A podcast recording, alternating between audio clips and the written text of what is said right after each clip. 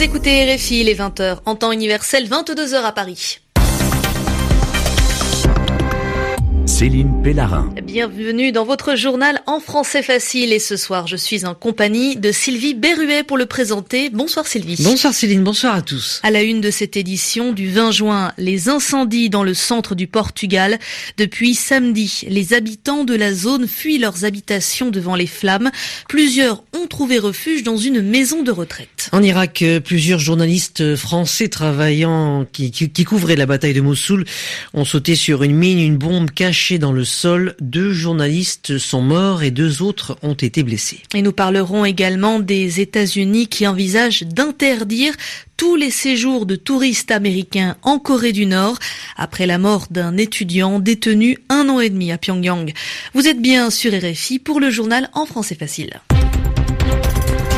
Le journal en français facile. Mais pour débuter ce journal, direction Bruxelles. Et ce soir, dans la capitale belge, un incident de sécurité a eu lieu à la gare centrale. Elle a été évacuée, tout comme la Grand Place de Bruxelles, une zone très touristique, Romain Le Maresquier. Oui, alors pour l'instant, les informations sont distillées au compte-gouttes, mais selon les messages envoyés par la police sur les réseaux sociaux, des militaires auraient neutralisé un individu portant un sac à dos et une ceinture d'explosifs dans la gare centrale de Bruxelles. Selon le parquet de Bruxelles, cet individu aurait été abattu après avoir déclenché son dispositif au moment où l'attention des militaires s'est portée sur lui. Aucune victime n'est à déplorer, mis à part l'individu en question. La gare a été évacuée, comme on peut le voir sur les photos qui circulent sur Internet, et un important périmètre de sécurité a été mis en place. La situation serait désormais sous contrôle dans la gare, selon la police. Un autre lieu est également concerné, comme vous l'avez dit, Céline, toujours à Bruxelles. Il s'agit de la Grand Place, qui a aussi été, euh, qui a également été évacuée. Elle se serait d'ailleurs vidée en quelques secondes, selon un restaurateur interrogé par le quotidien belge La Dernière Heure. Enfin, les lignes de métro 1 et 5 sont à l'arrêt, tout comme le réseau de bus sur ordre de la police belge. Voilà tout ce que l'on sait pour l'instant, Céline. Romain Le Maresquier en direct sur RFI et l'on suit évidemment cette actualité dans les prochaines éditions de la Radio du Monde. Il est 21h passées de 2 minutes à Lisbonne et les pompiers toujours à pied d'œuvre au Portugal, c'est-à-dire qu'ils travaillent sans cesse, sans relâche à éteindre les incendies. Même si plus de la moitié du brasier des feux est désormais sous contrôle selon les autorités, des flammes continuent de ravager le centre du pays. L'incendie a déjà fait 64 morts, dont un Français, et ce sont des dizaines de personnes qui ont dû évacuer leur maison à Pedro Grande, où s'est rendu notre envoyé spécial Marine de la La maison de retraite Santa Casa a ouvert ses portes pour accueillir ces réfugiés. Assis devant la maison de retraite, plusieurs rescapés serrent contre eux des sacs plastiques, dedans les maigres affaires qu'ils ont attrapées avant de quitter leur maison. Très inquiète, Marie-Odette Fernandez a hâte de rentrer chez elle. Je ne sais pas si ma maison a été détruite. Je ne pense pas. Mais tout mon village a été évacué hier. On a déjà passé une nuit ici. Je suis fatiguée. Je veux rentrer chez moi, mais on ne nous laisse pas partir. Bon nombre de personnes évacuées sont angoissées et très choquées. Des psychologues sont là pour les réconforter. Soledad Luna fait partie de l'ordre des infirmières du Portugal. D'abord, on leur dit qu'ils sont en vie et que tout le reste, ça ne compte pas pour l'instant. Ce qui est important là tout de suite, c'est de prendre soin d'eux. Ils penseront leurs blessures internes plus profondes plus tard. Comme Soledad Luna, de nombreux volontaires sont venus de tout le Portugal pour prêter main forte. Des entreprises, des restaurants et des particuliers ont fait des dons, de l'eau, des fruits, de la nourriture. L'aide est aussi arrivée de l'Union européenne. La France, l'Italie et l'Espagne ont envoyé des renforts sur place pour soutenir les pompiers portugais.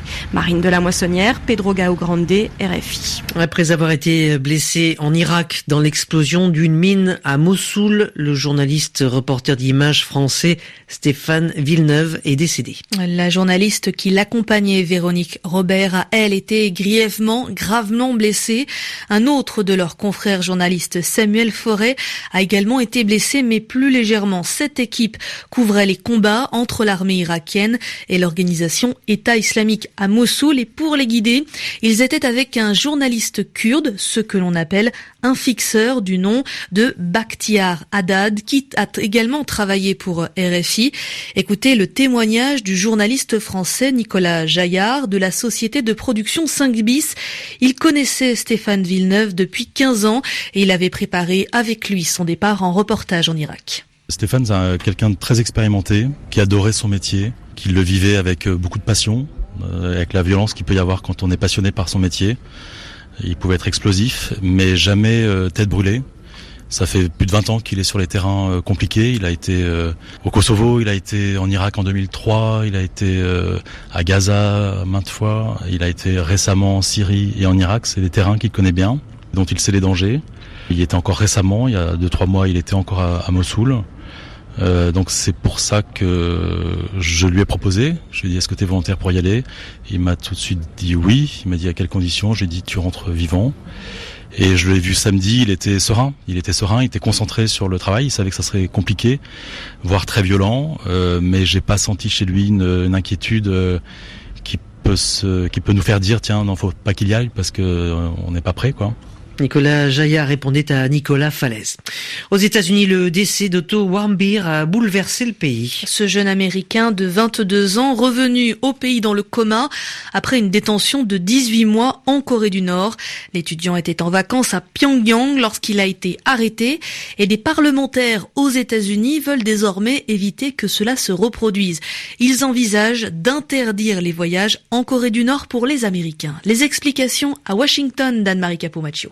Après le décès d'Otto Warmbier et la condamnation unanime de la Corée du Nord, les questions sont nombreuses.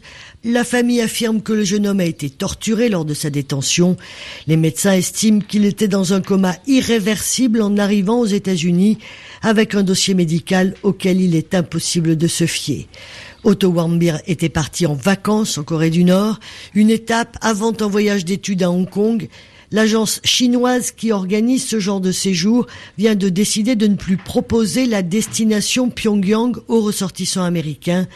La famille a d'ailleurs dénoncé le tour opérateur qui fait sa publicité auprès des étudiants en vendant, je cite, le voyage que votre maman ne veut pas que vous fassiez, un piège facile dans lequel est tombé Otto Warmbier.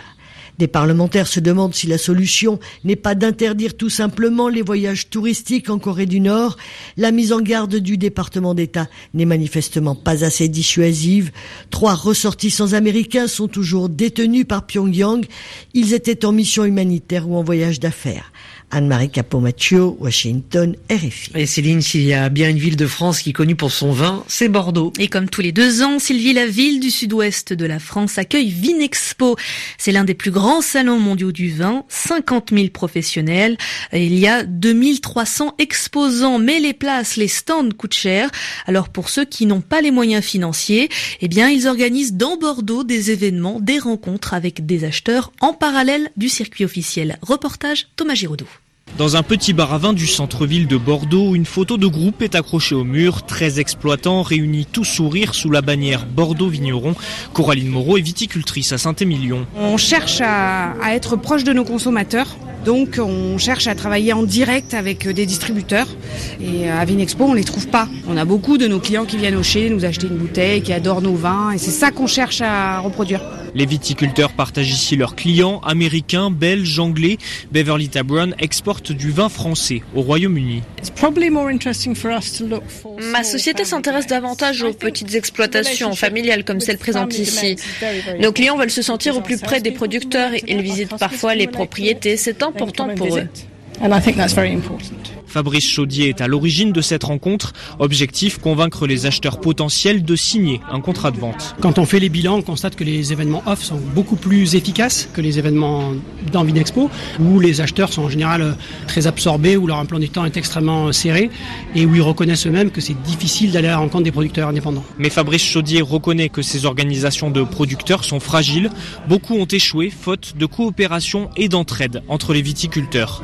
Bordeaux, Thomas Giraudot, RFI. Du vin à Bordeaux, passons à présent à la bière à Paris. La capitale française accueille pour la première fois le Mondial de la bière, un festival originaire du Québec depuis 1994. Oui, du 30 juin au 2 juillet, 100 brasseurs de 20 pays présenteront leurs produits à Paris. On rappelle quand même que l'alcool, quel qu'il soit, est à consommer avec modération.